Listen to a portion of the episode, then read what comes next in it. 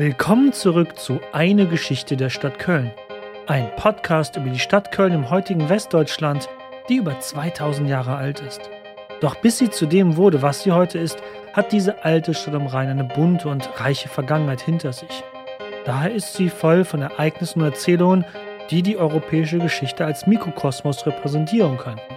In diesem Podcast könnt ihr der Stadt beim Wachsen zuhören, von den Römern bis in unsere heutige Zeit. Was erwartet euch diese Folge? Nun, der Aufstieg des Christentums in Köln. Aber dies immer nicht verkörpert in der Erzählung der Biografie eines Bischofs wie der von Kunibert vom letzten Male, sondern diesmal ganz handfest in Stein. Wir schauen uns die ersten Kirchengebäude Kölns an, die zu dieser Zeit existiert haben. Und wir fangen gleich mit einem abenteuerlichen Vorfall im Kölner Dom an, aber hört selbst.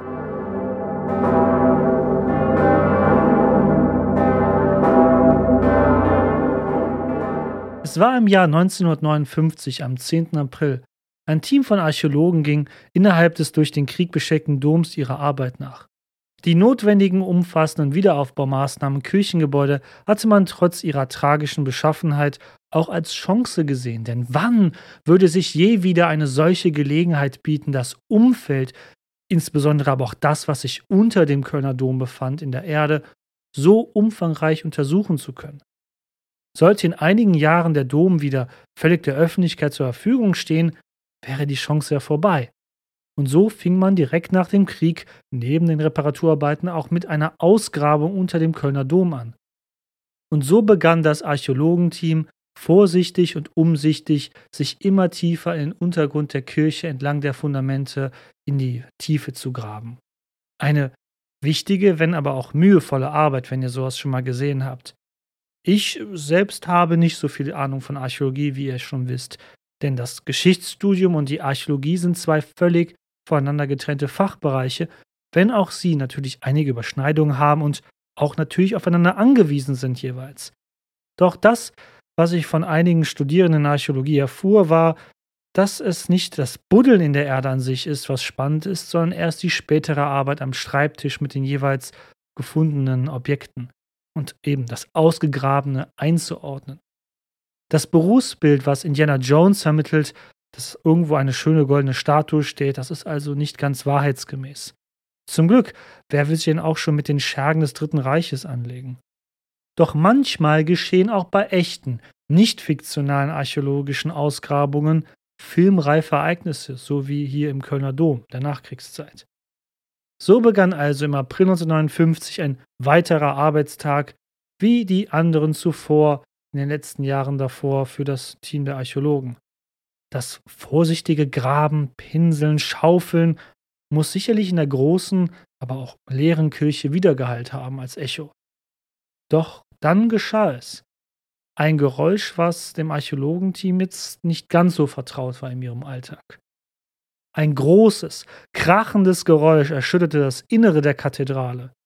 Konnte nach all den Jahren doch noch der Dom einstürzen? Immerhin hatte der Zweite Weltkrieg 70 Bomben auf das Kirchengebäude fallen lassen. Allein 14 davon waren schwere Fliegerbomben gewesen, die meist ausreichten, ganze Häuserblöcke in sich zusammenkrachen zu lassen.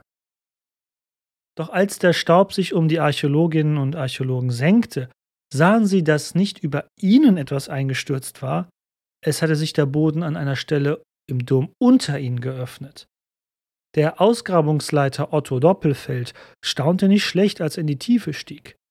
Jeder Archäologe träumt davon, einmal im Leben einen großen Fund zu machen. Herr Doppelfeld hatte bereits im Jahr 1941 das berühmte Dionysos-Mosaik einige Dutzend Meter entfernt südlich des Doms entdeckt, das wir hier in diesem Podcast ja öfters diskutiert hatten. Doch nun fand er den zweiten, großen Fund seiner Karriere hier in Köln. Hier unter dem Fußboden des gotischen Doms aus dem 13. Jahrhundert fand er eine Krypta. Sofort war ersichtlich, dass diese aus Trachytplatten errichtete Krypta älter war als der jetzige Dom, sogar älter als der sogenannte Alte Dom, also die Vorgängerkirche, die im 9. Jahrhundert erbaut wurde. Es dauerte nicht lange, um zu erkennen, dass man hier auf einen fränkischen Fund gestoßen war. Zwei Fürstengräber aus dem 6. Jahrhundert traten hierbei zum Vorschein. Besonders schön war, dass die beiden Gräber völlig unversehrt waren. So fand sich ein reicher Fundschatz. Schmuck, Gold, alltägliche Gegenstände wie Becher, eine Feldflasche, Glasflaschen mit Parfüm und sogar ein Eimer fanden sich darunter. Klar, über die frühe fränkische Bestattungsweise hatten wir schon gesprochen in einer früheren Folge, aber das Auffällige ist, neben den reichen Grabbeigaben natürlich der Standort dieser beiden Fürstengräber. Nun, dass sich über ihren sterblichen Überresten sich mal die späteren Fundamente zweier bedeutender Kathedralen ihrer Zeit befinden würden, das konnten die Bestatteten oder die Menschen, die sie dort bestattet hatten, nicht wissen.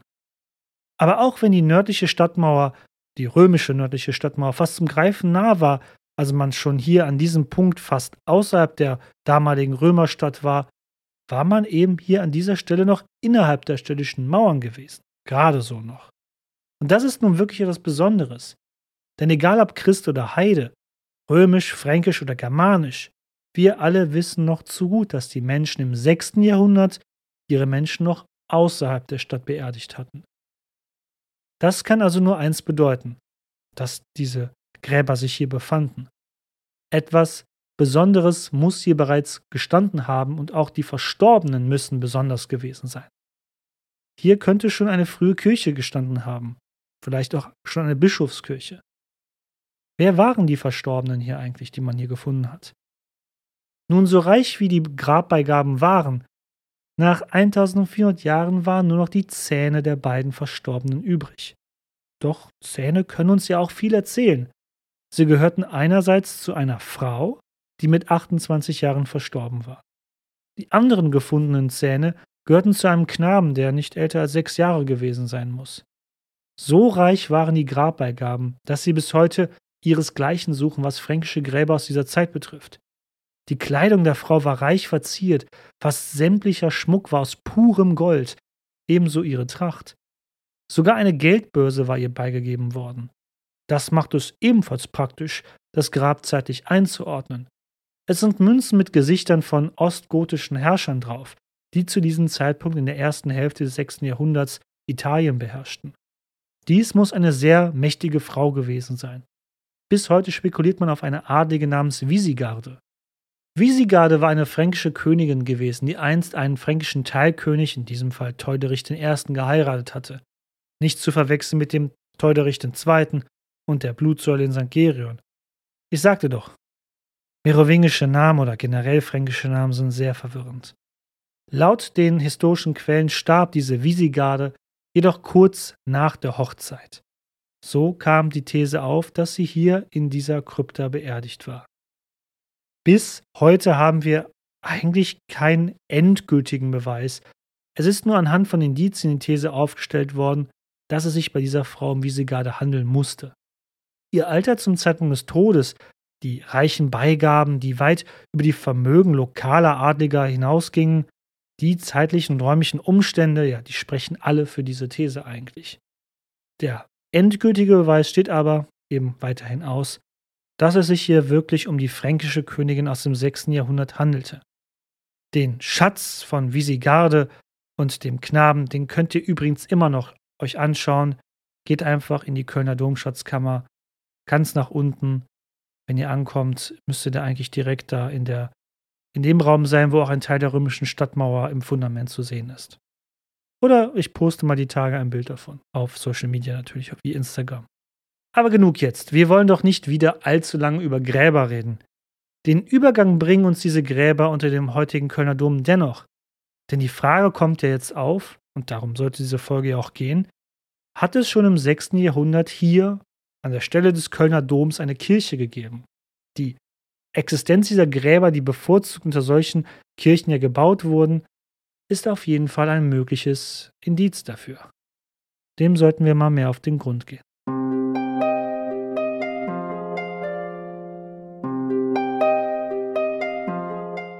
Zwischen 1946 und 1997 wurden weite Teile unterhalb des heutigen Kölner Doms archäologisch erkundet. Heutzutage ist diese archäologische Zone in großen Teilen der Öffentlichkeit zugänglich und in meinen Augen wirklich sehr gut präsentiert. Um dorthin zu gelangen, wurde eigens neben dem Dom ein Eingang erbaut, der dann unterirdisch mitten durch ein Fundament hindurch einen Zugang unter die Erde bietet.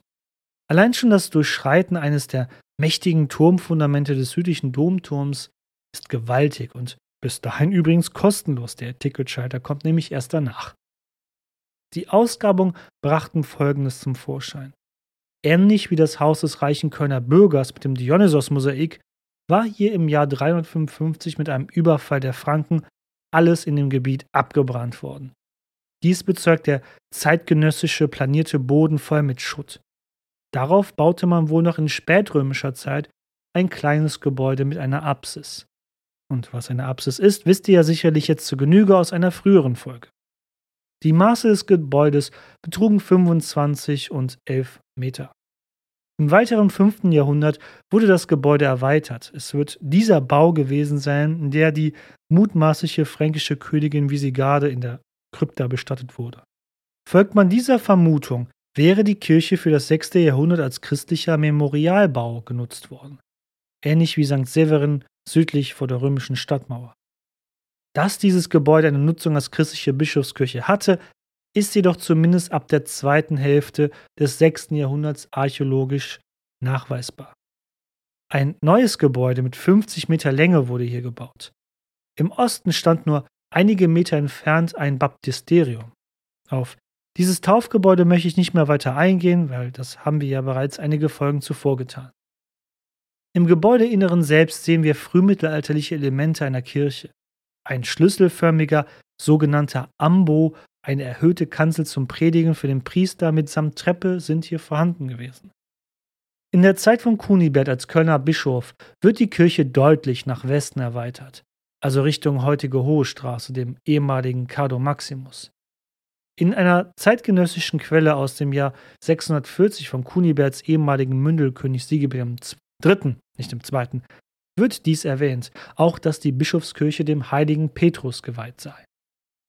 Wenn euch das alles nicht so viel sagt mit dieser architektonischen Geschwafel von mir, ich werde in die Shownotes dieser Folge ein tolles Video auf YouTube posten, wo wirklich auch in deutscher Sprache sehr anschaulich, toll animiert wirklich die einzelnen Bauphasen des Kölner Doms dargestellt, äh, angezeigt werden. Ich habe jetzt den Faden verloren. Ihr wisst, was ich meine. Dieses Video wird euch wirklich super gut zeigen, welche Bauphase, welche Gebäude, wann, wie, wo an der heutigen Stelle des Kölner Doms standen. Ich gucke das wirklich auch sehr gerne. Das ist so schön gemacht. Diese beiden Fürstengräber unter der mutmaßlichen Bischofskirche lassen eins vermuten. Die Kirche, also jetzt nicht das Gebäude, sondern wirklich die Institution, war schon früh ein bedeutender Träger der geistlichen und vielleicht auch weltlichen Macht in Köln. Wo lassen sich schon Anfänge davon erkennen, hier im 7. und 8. Jahrhundert, der Zeitspanne, in der wir uns schon in der letzten Folge über Bischof Kunibert hineingewagt haben. Ich muss eine Sache gestehen. Ich habe da damals ein bisschen den Mund zu voll genommen, wenn ich sagte, wir gucken uns mal alle Kirchengebäude dieser Zeit an, denn so viele Quellen aus dieser Zeit gibt es eigentlich gar nicht dazu. Vieles hier ist nur Theorie und Vermutung. Dennoch werde ich es versuchen und dabei helfen natürlich auch generelle historische Entwicklungen, die auf das Europa nördlich der Alpen im Gesamten zutreffen. Ich werde also versuchen, diese jeweils immer auf die Kölner Ebene herunterzubrechen, aber lange Rede, kurzer Sinn. Fangen wir an, was wissen wir über die frühen Kirchen und das Christentum in Köln?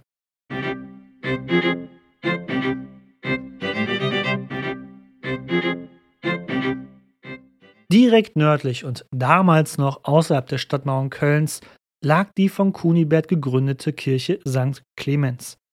Sie lag damals wie heute nur zehn Minuten von der Bischofskirche bzw. Ja, dem heutigen Kölner Dom entfernt. Wie die meisten Kirchen dieser Zeit war sie auf einem römischen Gräberfeld errichtet worden. In ihrer Größe war sie aber eher eine Kapelle damals noch. Kunibert ließ sie dann während seiner Amtszeit als Bischof zu einer größeren Kirche ausbauen, in der er dann auch selbst bestattet wurde und daraufhin die Kirche später oder kurz darauf zu seinen Ehren in St. Kunibert umbenannt wurde. Archäologische Ausgrabungen haben hier in den Jahren 1978 bis 1993 ebenfalls stattgefunden. Hier ist die Einordnung der Funde jedoch äußerst schwierig, sogar fast unmöglich, denn einzelne Bauphasen, wie bei der Bischofskirche unter dem Dom, sind nicht so leicht zu erkennen. Der heutige romanische Kirchenbau zeigt, dass auch hier fleißig jeweils altes Baumaterial wiederverwendet wurde an der Stelle. Grabsteine aus dem 7. und 11. Jahrhundert wurden als Bauelemente in den Kirchenbau verbaut. All dies macht es schwer, genauere Angaben zu Maßen und Größen zu machen. Aber vielleicht entschädigt uns hierbei eine kleine Sage über die Kirche, die in Verbindung mit Kunibert steht. Wahrscheinlich hatte hier bereits zuvor eine heidnische, fränkische Kultstätte existiert. Klug wie das frühe Christentum war, hatte man nicht alle Praktiken und Gebräuche der Heiden in den Missionsgebieten als einfache Häresie abgetan und verboten, sondern in die christliche Glaubenswelt übernommen. Und vielleicht war dies auch bei diesem Heiligtum der Fall. Innerhalb dieser Kirche steht auch bis heute noch ein Brunnen in der dortigen Krypta von St. Kunibert. Wundersames wurde diesem Brunnen nachgesagt. 17 Meter tief ist dieser Brunnen. Und das Ganze hat auch was mit Kinderkriegen zu tun. In der Populärkultur witzeln wir ja manchmal, dass Kinder vom Klapperstorch kommen und des Nachts zu den Eltern vor die Haustüre gelegt werden. Dies ist eine Legende, die ja weltweit inzwischen bekannt ist. Aber hier in diesem Fall werden die Kinder nicht vom Storch gebracht. Nein, sie kommen aus eben diesem Brunnen. Hatte eine Frau einen Kinderwunsch und konnte leider aus welchen Gründen auch immer nicht schwanger werden, ging sie nach St. Kunibert. Der Grund dieses Brunnens war jedoch anders als die der normalen Brunnen. Nicht kalt, glitschig, feucht und dunkel, nein, hier lag ein heller und schöner Garten, der zum Spielen einlud. Hier am Grunde des Kunibertsbrunnen pflegte die heilige Maria selbst die Seelen aller Kinder, die noch nicht geboren waren. Kam eine Frau dann und trank aus dem Brunnen, bekam das die Mutter Gottes natürlich mit. Daraufhin ging sie, also die heilige Maria, durch ihren Garten am Ende des Brunnens und suchte dann das passende Kind für diese Dame aus, die oben am Brunnen stand. Wer jetzt aber denkt, das Wasser hätte die Frau schwanger gemacht, die da oben am Brunnen stand, der irrt sich. Nein, so, so krank ist es dann jetzt doch nicht hier in dieser Legende. Denn quasi als vormoderner Click and Collect musste die besagte Frau sich nach dem Trinken aus dem Brunnen dann nur neun Monate gedulden. Sie wurde nicht schwanger, wirklich nicht. Sie ging einfach nach Hause. Aber waren diese neun Monate vorbei und abgelaufen, musste besagte Frau nur zum Brunnen nach St. Kunibert zurückkehren und konnte dort das Kind im Empfang nehmen. Und bitte fragt mich nicht, wie genau das abgelaufen sein soll, ob das quakend und schreiend auf dem Brunnenrand lag oder schön verpackt in einem Körbchen. Keine Ahnung. Aber so heißt es dann auch im Volksmund auf Kölsch, us dem ale Kunibets Pötzke kummer mal all und Hemd und Bötzche. Also, falls keiner hier Kölsch kann, aus dem alten Kunibetsbrunnen kommen wir alle ohne Hemd und Hose. Bis weit ins 19. Jahrhundert war der Brunnen in der Kirche öffentlich zugänglich. Das hatte auch praktische Gründe, denn bis weit in diese Zeit hinein waren die Bewohner Kölns auf solche Ziehbrunnen ja auch angewiesen für die Wasserversorgung. Der Rhein war viel zu dreckig. Ab 1850 änderte sich dies jedoch. Wasserleitungen wurden immer mehr in Köln verlegt und ja, vielleicht glaubten noch nicht mehr alle an diese wundersamen Eigenschaften dieses Brunnens. Von da an wurde der Brunnen mit Schutt verfüllt und geschlossen. Doch seit 1930 wurde der Brunnen wenigstens teilweise wieder zugänglich gemacht. Man muss jetzt eben über die Krypta den Zugang suchen zu diesem Brunnen. Aber ich finde es eine nette kleine Geschichte. Heutzutage ist der Brunnen jedoch mit einer äh, Metallplatte verschlossen, wenn ich mich nicht irre. Ich war zwar in St. Kunibert vor einiger Zeit, also vor einem Jahr, ehrlich gesagt, aber da war leider wieder die Hochphase von Lockdown und da war die Krypta leider nicht offen und ich konnte mir leider den Brunnen selbst nicht ansehen. Leider nur diese Metallplatte kurz vor dem Chorraum im Hauptschiff des Gebäudes, äh, des Kirchengebäudes. Doch zurück auf den Boden der Tatsachen. Hier nördlich der Stadtmauern wird der von Kunibert im 7. Jahrhundert erbaute Kirchenbau Zentrum eines neuen Stadtbezirks. Frei von der Enge der Stadtmauer, die im Süden an diesen Bezirk ja grenzte, diesem außerstädtischen Bezirk. Hier siedeln sich Fischer und Schiffer an. Der Bezirk muss in dieser Zeit noch einen sehr ländlichen Charakter gehabt haben. Das mag man heutzutage gar nicht glauben. Man denkt, dass da die, der, was ist, wie heißt das blaue Zelt nochmal? Die, der Musical Dome natürlich, der Musical Dome dort steht, die ehemalige Reichsbahndirektion, die laute Nord-Südfahrt, also ein Teil der Nord-Südfahrt mit Rhein-Ufer-Straße und natürlich der Hauptbahnhof, um Gottes Willen. Aber ja, es hatte lange Zeit einen sehr ländlichen Charakter, diese Gegend. Die Kirche, die ihr heute dort antrefft, die heutige Kirche St. Kunibert, ist jedoch ein Neubau aus dem frühen 13. Jahrhundert und nicht wenige Teile des Gebäudes wurden auch Opfer des Zweiten Weltkrieges. Das macht die Kirche aber nicht weniger bewundernswert. Ich hoffe, ihr findet wirklich mal die Zeit, diese Kirche zu besuchen. Sie ist ja wirklich nur ein paar Minuten vom Kölner Dom oder auch vom Hauptbahnhof entfernt.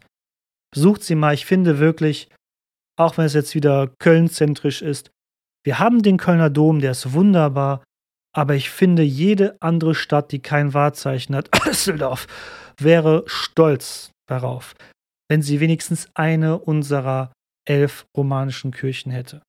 Wirklich. Jede einzelne romanische Kirche in Köln ist es wert, wenn es den Dom nicht gäbe, das Wahrzeichen unserer Stadt zu sein. Ob St. Gerion, St. Pantaleon, St. Cäcilien, St. Kunibert, St. Maria Liskirchen, St. Georg, gehört hier auch dazu, im Severinsviertel, St. Silverin natürlich selber und irgendeine Kirche habe ich jetzt bestimmt vergessen. Aber diese ganzen romanischen Kirchen, nehmt euch mal ein Wochenende Zeit bei schönem Wetter und klappert die alle mal ab, weil ihr könnt immer schön bei tollem Sonnenschein spazieren gehen und wenn euch zu warm wird, bieten euch diese Kirchen immer eine schöne Abkühlung. Dass Kunibert im 7. Jahrhundert diese Kirche außerhalb der Stadt gebaut hat, wenn auch in direkter Nachbarschaft zur Stadtmauer, ist vielleicht auch einem anderen Umstand geschuldet. Nicht nur, dass es hier mehr Platz gab, das Christentum war nördlich der Alpen ein bisher urbanes Phänomen gewesen, um es mal vorsichtig auszudrücken. Selbst lange nach Chlodwigs Übertritt zum Christentum um das Jahr 500 herum blieben weite Teile des Landes, also des nicht-urbanen Raumes, ihren alten heidnischen Kulturen treu. Dies änderte sich aber nun im ausgehenden 7. Jahrhundert und im frühen 8. Jahrhundert grundlegend. Missionare zogen aus in die Dörfer und Weiler der Region und ganz Europas, also des westlichen Teils Europas, und missionierten, was das Zeug hielt. Dabei schaute man auch über den eigenen Tellerrand hinaus und wagte sich auch aus Köln heraus. Besonders Kunibert hatte die Missionierung zu einer seiner Prioritäten gemacht.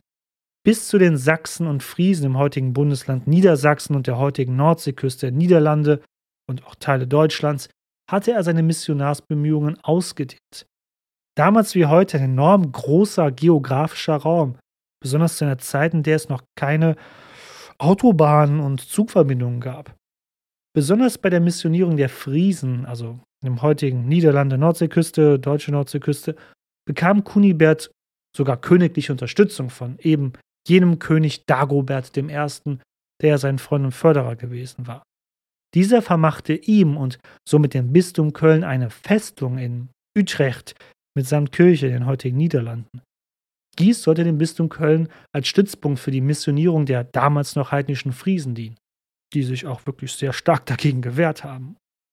Aus dieser Schenkung sollte sich, trotz einiger gewalttätiger Rückschläge, das Bistum Utrecht bilden, was unter der Aufsicht des späteren Erzbistums Köln stehen sollte. Aber darauf will ich jetzt nicht weiter eingehen, denn was ein Erzbistum ist und so weiter und warum es das geben wird, dazu kommen wir noch ein andermal in einer anderen Folge. Für uns soll das in diesem Moment aber nur eins bedeuten. Köln lag zwar weiterhin am östlichen Rande des Frankenreiches, aber es lag günstig, da es der Ausgangspunkt für die christliche Missionierung des Frankenreiches in den Nordosten hin war, also Gebiete weit jenseits des Rheins. Um auch die dort unterworfenen Völker besser eingliedern zu können, wurde besonders von dem fränkischen Königshof die christliche Missionierung als zusätzliche weltliche Herrschaftssicherung in den neu eroberten Gebieten vorangetrieben.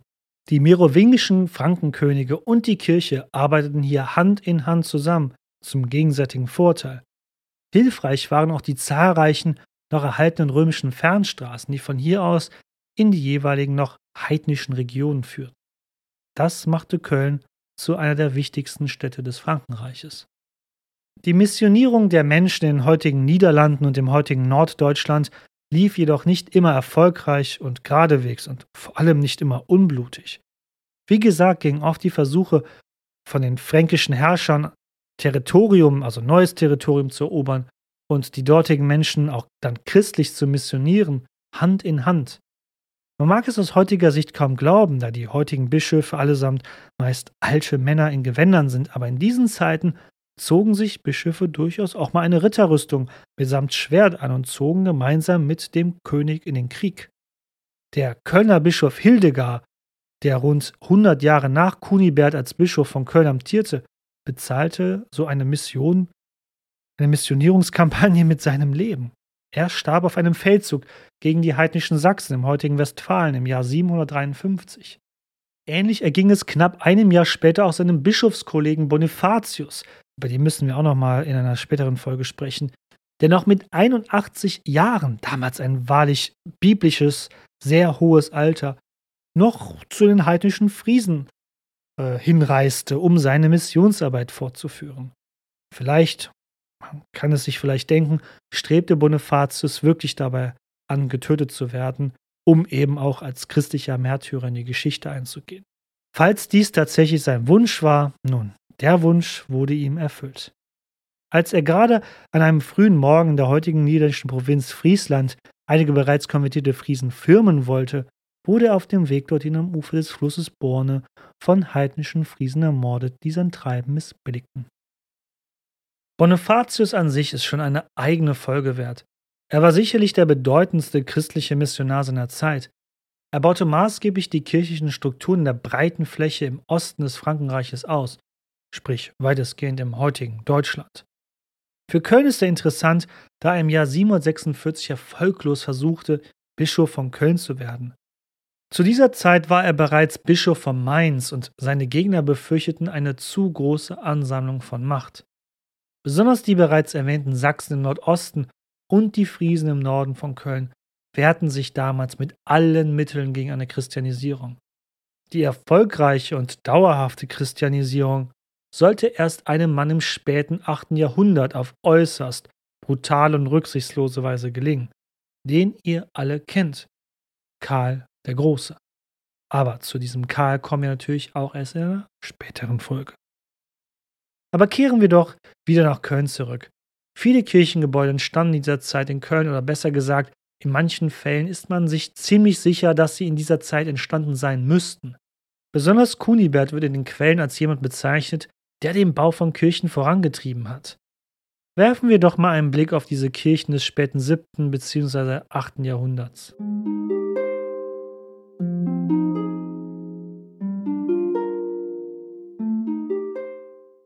Um das hier auch alles für euch mal besser zu veranschaulichen, ich verweise gerne auf meine interaktive Google Maps Karte, die ich ja mit Orten und Objekten markiere, die man noch im heutigen Stadtbild finden kann. Denn dann, wenn ihr euch diese Karte anschaut, fällt euch eines auf. Kirchen existieren zu Kunibets Zeit im 7. Jahrhundert sowohl innerhalb als auch außerhalb der damaligen noch existenten römischen Stadtmauer. Die ersten Kirchen waren meist in Köln als Grabkirchen angelegt worden. Da nach römischem Recht die Toten nur außerhalb der Stadt beerdigt werden durften, entstanden folglich solche Grabkirchen außerhalb der Stadtmauer. Die Kirche St. Severin beispielsweise, der wir ja schon einige Male in unserem Podcast hier begegnet sind, ist so ein Beispiel. Sie liegt südlich der Stadt, nahe des Rheins. Der wir sie schon einmal behandelt haben, nur in Kürze.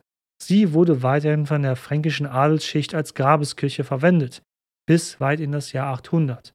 Entsprechende Grabfunde sind hier archäologisch gesichert worden. Dann haben wir natürlich noch die Kirche St. Gerion, auch außerhalb der Stadtmauer, im Nordwesten von Köln. Sie haben wir auch schon des Öfteren besprochen. Zu Kuniberts Amtszeit als Bischof war sie bereits um die 300 Jahre alt. Sie hatte neben dem imposanten ovalen römischen Zentralbau mit Apsis im Osten eine große Vorhalle mit Atrium, also einem Innenhof im Westen. Diese Kirche ist auch heutzutage noch gewaltig und den Zeitgenossen galt sie als bedeutendste Kirche im östlichen Teil des Frankenreiches. Kein Wunder, dass sich hier eben Chlodwig und auch 100 Jahre später auch Theudrich II. huldigen ließen. Das Innere von St. Gerion war zu dieser Zeit wohl reich ausgestattet. Tunesischer und belgischer Marmor waren im Inneren verbaut. Mosaike und wertvolle Steine wie die Vulkansteine roter Porphyr aus Ägypten und grüner Porphyr oder Porphyr? Ich weiß es gerade nicht, sorry. Aus Griechenland waren ebenfalls vorhanden wer auch immer die Kirche im späten 4. Jahrhundert erbaut hatte. der muss unfassbar reich gewesen sein. Dann, zwischen St. Gerion im Nordwesten und St. Kunibert im Norden der Stadtmauer gelegen, lag eine weitere Kirche mit spätrömischem Ursprung, die Kirche St. Ursula, wobei sie zu der Zeit von Kunibert im 7. Jahrhundert noch nicht diesen Namen trug. Sie hieß schlichtweg Kirche zu den Heiligen Jungfrauen. Auch hier hatten wir bereits einiges thematisch angeschnitten in der Folge über die Sage der heiligen Ursula. Ebenfalls auf einem ehemaligen römischen Gräberfeld errichtet, lässt sich auch hier die Frühgeschichte der Kirche archäologisch nur schwer erfassen. Zu gierig und ausgiebig hat man hier im Hochmittelalter nach Reliquien, sprich nach den Knochen der vermuteten Märtyrerinnen gesucht, um sie europaweit als gefragte Handelsware zu verkaufen. So hielt man die Knochen der meist noch aus römischer Zeit bestatteten für die angeblich abgeschlachteten 11.000 Jungfrauen. Auf diese Weise ging vieles verloren, was noch aus früherer Zeit im Boden sich befunden hatte. Die Anfänge des Kirchenbaus von St. Ursula dürften bescheiden gewesen sein. 30 Meter lang und 10 Meter breit dürfte eine erste Grabeskirche hier gewesen sein. Dann im 6. Jahrhundert wurde diese unter fränkischer Herrschaft durch einen dreischiffigen Neubau ersetzt. Kurz darauf erfolgte mit Estricht ein neuer Fußboden, der im Innern des Gebäudes verlegt wurde. Zusätzlich wurde ein Ambo eingebaut. Diese Predigerkanzel kennen wir bereits aus der bereits erwähnten Bischofskirche am Standort des heutigen Kölner Domes. Zu Zeiten Kuniberts wurde hier im Jahr 639 eine Frau namens Viventia bestattet. Sie war die Tochter von Pippin dem Älteren, einem bedeutenden fränkischen Beamten und Adligen am Königshof der Merowinger. Bei der Beerdigung von Viventia soll etwas Wundersames geschehen sein. Zweimal hatte man sie in der Erde unter der Kirche bestattet. Und zweimal wurde ihr Körper daraufhin aus der Erde geschleudert. Man sah dies dann als göttliches Zeichen, dass wohl niemand anderes als die heilige Ursula und ihre jungfräulichen Märtyrerinnen und Gefährtinnen selbst hier in der Erde bestattet sein dürften. Um dann eben das Problem zu umgehen, dass man hier niemanden bestatten konnte, wurde besagte Vivencia stattdessen in einem Sarkophag bestattet, der auf vier Säulen gesetzt wurde. Diesen Sarkophag der Vivencia könnt ihr bis heute noch in St. Ursula sehen. Auch da, wenn ich es vergesse, erinnert mich bitte daran, über Instagram oder, oder Facebook. Auch da werde ich die Tage mal ein Bild von posten, damit auch ihr deutschen Zuhörer mal euer Fett wegkriegt auf Social Media. Wenn ihr selber mal nach St. Ursula geht, wenn ihr reinkommt, geht durch dieses Gitter, was ja den Vorraum vom Hauptschiff abtrennt und dann müsste es direkt links von euch stehen, diese, dieser Sarkophag mit den vier Säulen. Folgen wir dem Weg außerhalb der Stadtmauer, kommen wir im Südwesten auf ein Gebiet, das hier im 7. Jahrhundert erst seit kurzem wieder besiedelt wurde. In den Ruinen eines ehemaligen römischen Landgutes, welches wohl im 4. Jahrhundert von den Römern verlassen wurde, hatten sich fränkische Siedler niedergelassen und einen Bauernhof errichtet. Und wo Menschen leben, sterben sie auch irgendwann. In der zweiten Hälfte des 7. Jahrhunderts wurde auf dem dazugehörigen Friedhof eine Kirche gebaut. Von ihrer Form her war sie nahezu wie alle Kirchenbauten dieser Zeit von sehr bescheidenen Ausmaßen und nahezu komplett rechteckig. Zwei Besonderheiten hatte sie jedoch. Am Ende befand sich nicht, wie so oft in dieser Zeit, eine halbrunde Apsis, sondern ein rechteckiger Altarraum. Hier hat es sich wohl um eine sogenannte Eigenkirche gehandelt, also um eine Kirche, die nicht von der örtlichen Priesterschaft oder dem Bischof errichtet wurde, sondern von nichtgeistlichen Privatleuten, die auch dann entschieden, wer dort Priester wird. Das war in dieser Zeit vollkommen akzeptiert, weil die Bischöfe im Frühmittelalter waren noch weit weg vom Reichtum und Macht, den sie später haben sollten im Mittelalter, und ihnen war es ganz recht, dass Eigenkirchen errichtet wurden. In diesem Fall wurde diese Eigenkirche sicherlich von der hier ansässigen fränkischen Familie oder Sippschaft errichtet. Was diese Vermutung ebenfalls unterstützt, ist, dass die Kirche nicht streng in Ost-West-Richtung ausgerichtet nach Jerusalem war. Sie war und auch ihr heutiger frühromanischer Nachgängerbau aus dem 10. Jahrhundert in Nordwest-Südost-Richtung ausgerichtet, also der Chor zeigt nach Südosten, nicht nach Osten. Mit St. Pantaleon zur Kirche werden wir später, sehr viel später leider erst, nochmal genauer zurückkommen, wenn wir im 10. Jahrhundert angekommen sind. Mit St. Pantaleon verbinde ich persönlich eine sehr besondere Beziehung, denn diese Kirche ist meine Taufkirche.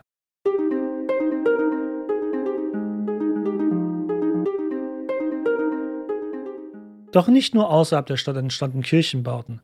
Auch in der Stadt finden sich ab dem 7. Jahrhundert die ersten Spuren neuer Kirchengebäude. Das liegt daran, weil sich in der späten Merowingerzeit, also dem späten 7. Jahrhundert, sich die Bestattungsriten änderten. Von nun an beerdigten Christen ihre Toten auch innerhalb der Stadt. Und in Köln gehörte damals bereits die Mehrheit der Stadtbevölkerung zu dieser Religion. Und auch im Tod wollte man der Gemeinde nahe bleiben. In Köln zeigt sich dies besonders an zwei neuen Kirchen. Denn erstmals überhaupt in der Geschichte der Stadt wurden an diesen beiden Orten Menschen innerhalb der Stadtmauern beerdigt. Die erste Kirche dieser Art war St. Cäcilien. Dieser Kirche sind wir bereits in der letzten Folge begegnet. Sie ist der Ort der Legende, an der der heilige Kunibert die Saufangglocke wieder zum Läuten brachte. Es ist bekannt, dass hier an diesem Ort, nahe des heutigen Neumarktes, zu Zeiten des römischen Kölns eine Thermenanlage, also eine Badeanstalt, gestanden haben muss. Diese war jedoch wohl bereits vor der Übernahme der Franken durch einen Brand zerstört worden. Archäologische Ausgrabungen zwischen 2003 und 2005 haben weitere Bauphasen freilegen können, die jedoch nicht mehr genauer datierbar sind. Wahrscheinlich war das Kirchengebäude im 7. Jahrhundert aus Überresten von wiederverwendetem römischen Baumaterial errichtet worden. Leider gibt es für diesen Zeitraum nicht mehr zu sagen. Der heutige Kirchenbau ist ein Nachfolgebau, der zwischen 1130 und 1160 als Kirche für ein Damenstift gebaut wurde. Und was ein Stift ist, dazu kommen wir mal in einer eigenen Folge. Seht es einfach erstmal nur als Synonym für ein Kloster, auch wenn das nicht ganz stimmt, aber fürs Erste sollte es für euch reichen. Die andere Kirche war St. Columba. Und hier ist die Präteritumsform leider sehr angemessen, denn St. Columba existiert heute nicht mehr. Aber erstmal die Fakten. St. Columba lag nur rund 100 Meter westlich des Cardo Maximus, der heutigen Hohe Straße. Bei archäologischen Ausgrabungen zwischen 1974 bis 1976 fand man heraus, dass die Kirche auf den Ruinen eines römischen Wohnviertels stand, was uns natürlich nicht wundern sollte bei dieser zentralen Lage nahe der nord-südlichen Hauptstraße. Bereits in spätrömischer Zeit stand hier bereits ein als Kirche genutzter Bau mit einer Apsis. In fränkischer Zeit stand auf dessen Fundamenten hier ein fränkisches Kirchengebäude mit bescheidenen Maßen. Ganze dreimal vier Meter groß war das Gebäude. Zwar ist auch hier die genaue Datierung schwierig, in der historischen Forschung ist man sich jedoch sicher, dass die Ursprünge dieser Kirche aus fränkischer Zeit stammen müssen da die Kirche der heiligen Kolumba von Sens geweiht war. Ist dies wirklich sehr wahrscheinlich, denn sie wurde besonders unter den merowingischen Herrschern als Märtyrerin sehr verehrt. In den schriftlichen Quellen ist der Kirchenbau aber erst seit dem späten 9. Jahrhundert belegt. Sie wurde über die Jahrhunderte wie alle Kirchen in Köln weiter ausgebaut und im Hochmittelalter durch einen Neubau ersetzt und war eine der größten Pfarrkirchen, die Köln hatte. Im Zweiten Weltkrieg wurde sie komplett zerstört. Und die Ruine stand für die Kölnerinnen und Kölner als ein Mahnmal des Schreckens des durch Nazi-Deutschland gestarteten Krieges. Nach dem Krieg wurde in Ruinen der Kirche, nur wirklich ein kleiner Teil der Außenmauern steht noch, eine kleine Kapelle errichtet. Im Jahr 2007 dann eröffnete man an dieser Stelle das neue Erzbischöfliche Kunstmuseum Köln. Und wirklich, ich werde dafür jetzt nicht bezahlt, ich das sage, aber ich persönlich finde, dass dieser Bau einfach wirklich bestmöglich gelungen ist. Das Museumsgebäude schafft es nämlich mit einem modernen Design, mit einer Außenfassade aus gebranntem Backstein, sowohl die Ruinen, also die Elemente der Ruinen der alten Kirche, nahezu nahtlos mit dem Neubau zu fusionieren. Denn auch die im Krieg zerstörte mittelalterliche Kirche war aus den gleichen Baustoffen errichtet worden.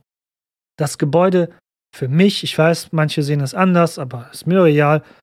Also für mich ist das Gebäude wirklich ein gelungenes Beispiel, wie man Altes und Neues baulich harmonisch verbinden kann. Die Kapelle aus der Nachkriegszeit wurde ebenfalls in das Gebäude integriert und ich muss zugeben, ich war schon in einigen Ausstellungen in Columba drinne und Die hatten auch mal eine Dauerausstellung, wo ich wirklich fast gar nichts verstanden habe. Aber das Highlight ist wirklich, dass, wenn ihr im Erdgeschoss seid vom Columba Museum, dass die Hälfte oder fast drei Viertel des Gebäudes geht ihr durch so einen Vorhang und dann seid ihr wirklich in einem dunkel beleuchteten Raum, nur ein bisschen Tageslicht fällt hinein und ihr steht wirklich mitten in den Ruinen von St. Columba, also einem Teil von St. Columba oder der ganzen St. Columba Kirche. Und ihr könnt wirklich, ey, ich bin kein Archäologe, ihr könnt wirklich noch sehen, wo ist der Altarraum gewesen, der Chorraum, das Mittelschiff, die Seitenschiffe und da gehen oft die Leute gar nicht rein und für mich, sorry, ich bin halt ein Kunstbanause, moderner Kunstbanause, aber für mich ist diese Ruine, diese Ausgrabungsstätte im Columba Museum wirklich jedes Mal ein Highlight. Und ich freue mich jedes Mal, dass ich auf nahezu ganz alleine bin und mir wirklich vorstelle, in dieser mittelalterlichen Kirche in einem vergangenen Jahrhundert zu sein. Ihr müsst wirklich mal das Columba Museum besuchen. Macht es.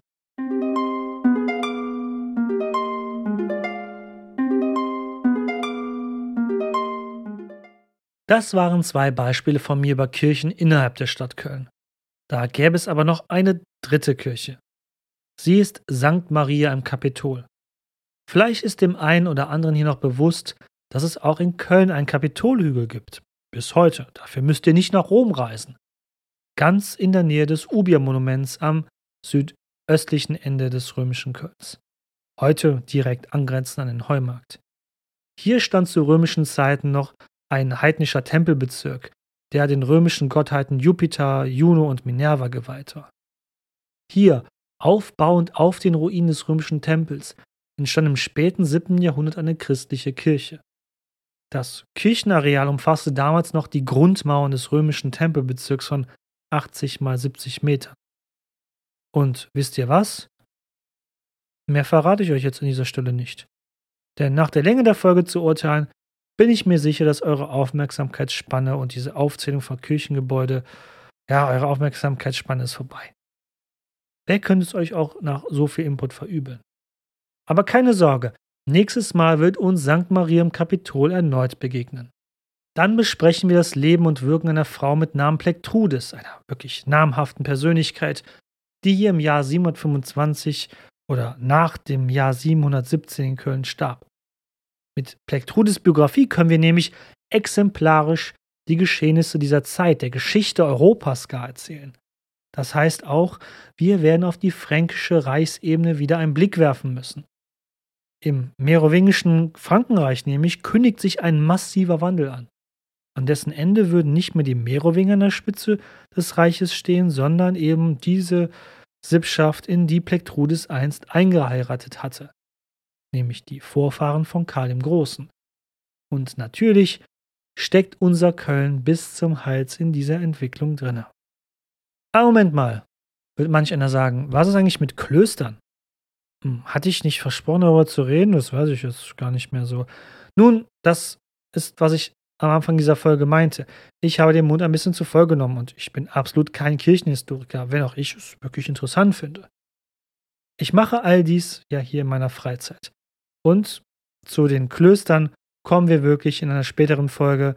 Das werdet ihr wissen, wenn ihr vielleicht schon meine englische Folge gehört habt, die ja chronologisch ein bisschen weiter ist. Eins weiß ich jedoch. Im 7. Jahrhundert hat Kunibert unter anderem das Margaretenkloster gegründet, welches in der Nähe des heutigen Kölner Doms westlich lag und damit ebenfalls direkt am Rande der nördlichen Stadtmauer lag. Es existierte 1100 Jahre lang und diente quasi als eine Art ja, Altersheim für betagte Kirchenbedienstete. Als aber dann das revolutionäre Frankreich Köln um, also rund, also so circa um 1800 eroberte und für zwei Jahrzehnte beherrschte, wurde dieses Kloster aufgelöst, die dazugehörigen Gebäude wurden in der Folge abgerissen. Heute steht dort unter anderem in direkter Nähe ein nettes Traditionscafé mit bestem Blick auf das Hauptportal des Kölner Doms. Soweit zu diesem Thema. Nun dann, sind wir fertig für dieses Mal. Vielen lieben Dank fürs Zuhören. Es war diesmal eine sehr architektonische Folge, die auch eine gewisse Vorstellungskraft braucht. Ich verstehe das. Und wie gesagt, schaut euch einfach mal meine interaktive Karte an, die hier in den Shownotes verlinkt ist, also im Linktree zu finden ist. Und ähm, ja, Nächstes Mal tauchen wir wieder ein in die politischen Ränkespiele und die Machtpolitik. Wenn wir dann über Plektrudes sprechen, der wohl mächtigsten Frau des Frankenreiches des frühen 8. Jahrhunderts und die irgendwie voll in Vergessenheit geraten ist. Schade. Wir ändern das jetzt. Mit ihrem Stiefsohn konkurrierte Plektrudes um die Macht im Frankenreich. Leider, das ist vielleicht auch der Grund, warum sie nicht mehr so bekannt ist, war dieser Stiefsohn der spätere Großvater Karls des Großen. Und damit ist wohl klar, wer von den beiden am Ende den kürzeren zog. Aber ich will ja jetzt auch nicht zu viel spoilern. Kommen wir also zum Unterstütze deinen Lieblingspodcast über die Geschichte Kölns Teil. Abonniert und bewertet diesen Podcast, wo dies möglich ist, damit auch andere in den Genuss meiner Stimme und der Geschichte dieser Stadt kommen. Und ich glaube, ich habe das letzte Mal abonniert diesen Kanal gesagt. Das ist ja kein YouTube hier, sondern ein Podcast. Mein Gott, war ich doof. Aber ihr könnt diesen Podcast abonnieren, wie beispielsweise auf Apple Podcasts und Spotify und dort auch bewerten. Folgt mir auf Social Media wie Instagram, Facebook, Twitter oder TikTok. Auf meiner Homepage habe ich immer Bilder und Hintergrundinfos zu jeder einzelnen Folge, wenn auch leider noch auf Englisch. Die Zeit habe ich leider nicht, jeden Companion-Post jetzt nochmal auf Deutsch zu übersetzen. Tut mir leid. Und dort findet ihr auch eben besagte interaktive Stadtkarte, wo ihr sehen könnt, wo Orte und Gebäude etc. zu finden sind, die im heutigen Stadtbild Kölns noch vorhanden sind oder eben mal waren, wie das Margaretenkloster, was ich noch gerade erwähnt habe. Und in meinen Linktree in den Shownotes findet ihr des Weiteren andere Wege, wie ihr diesen Podcast, meine Ein-Mensch-Show, mein Hobby am Abend und am Wochenende noch unterstützen könnt. Zum Beispiel könnt ihr mal meine GPS-Walking-Tour übers römische Köln machen, das ihr über die Voice Map-App machen könnt. Schaut mal rein. Ich würde mich freuen. Vielen Dank fürs Zuhören und wie immer Marot Jod.